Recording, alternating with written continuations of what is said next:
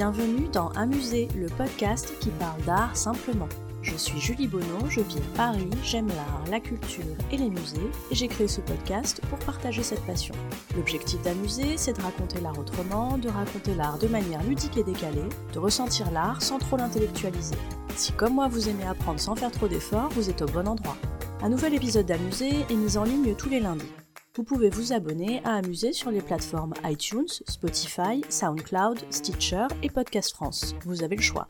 Je serai ravie de recevoir vos commentaires et suggestions, voire vos 5 étoiles si ce podcast vous plaît. C'est le meilleur moyen d'encourager et de soutenir Amuser. Vous pouvez également me suivre sur les réseaux sociaux, sur Instagram et sur Twitter c'est le compte amusé underscore fr et sur Facebook et sur la chaîne YouTube sous le nom Amusé.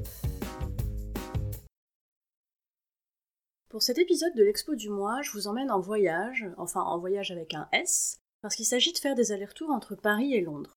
Ça se passe au Musée national de l'histoire de l'immigration à Port-Doré et ça s'appelle Paris-Londres Music Migrations. Eh oui, accent anglais. En plus, c'est jusqu'au 5 janvier 2020, autant dire que vous êtes bien bien large pour aller y faire un tour. Alors je vous fais le pitch à ma sauce. Cette expo, elle présente les deux terres d'immigration que sont Paris et Londres, et elle montre comment la musique a servi de moyen d'expression aux immigrés ou aux descendants d'immigrés dans les deux villes. Vachement intéressant, non? Du coup, ça mêle histoire, politique, art plastique et musique. Pourquoi ça m'a plu? Déjà, je dois vous avouer que je suis jamais allée à Londres, je vous rassure, ça va sûrement être pour cette année. Donc pour moi, c'était vraiment un voyage au sens premier du terme. Même si je connais les Beatles, hein, exagérez pas. Ensuite, j'adore la musique, un peu tous les genres de musique, donc là, autant vous dire que j'étais dans mon élément. Pour moi, passer des Rita Mitsuko à NTM en passant par Kassav, c'est un peu le Graal et j'osais pas en rêver. Troisième argument, c'est une expo qui rend moins con. Tout comme cet endroit en général d'ailleurs. Je sais pas pour vous, mais moi j'aime ressortir moins con des endroits où je vais, autant que faire se peut, on est d'accord. Des fois on n'a pas trop le choix. Et puis, c'est ce genre d'expo qui, l'air de rien, éclaire bien le présent quand même. J'ai été hallucinée de voir comment finalement, malgré les différences d'époque, on retrouve les mêmes conflits générationnels dans la musique, avec les mêmes mots employés par les détracteurs. Hallucinant de voir qu'on a traité de la même manière l'apparition du rock dans les années 60 et l'émergence du rap ou de la techno des décennies plus tard. Et la mise en parallèle de Paris et Londres ne fait que renforcer ce propos. Enfin, c'est une expo vachement sympa, au sens où il y a plein d'activités à faire, écouter de la musique, vous asseoir sur ces grands coussins posés au sol comme si vous étiez dans un studio d'enregistrement. Visuellement, je trouve aussi qu'il y a vraiment eu du boulot, on vous donne vraiment les moyens de croire que vous êtes ailleurs. Voilà, j'ai adoré, vous avez compris. Cette expo m'a beaucoup parlé parce qu'elle parle de musique et de protestation, parce qu'elle parle de musique et de société, et ça, moi, j'y crois à fond.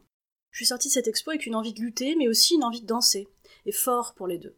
Petite anecdote au passage, je suis née en 1984 et j'ai découvert dans cette expo que la version reggae de la Marseillaise par Gainsbourg avait fait scandale en 79. Alors depuis que je suis petite, je l'entends à la radio et je me serais jamais imaginé que cette chanson, cet hymne, avait fait scandale. Ça me questionne du coup. Et je me dis, euh, tout est relatif en fait, non? Je voudrais terminer cet épisode avec une citation de Jean-François Bizot que j'ai lue dans cette expo. On comprend mieux l'autre quand on danse sur sa musique.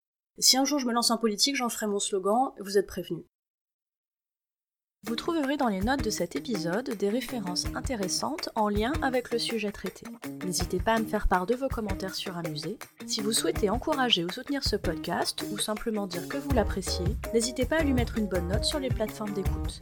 Non seulement les bonnes notes ça fait plaisir et c'est encourageant, mais ça permet en plus de faire connaître Amusé. Merci à vous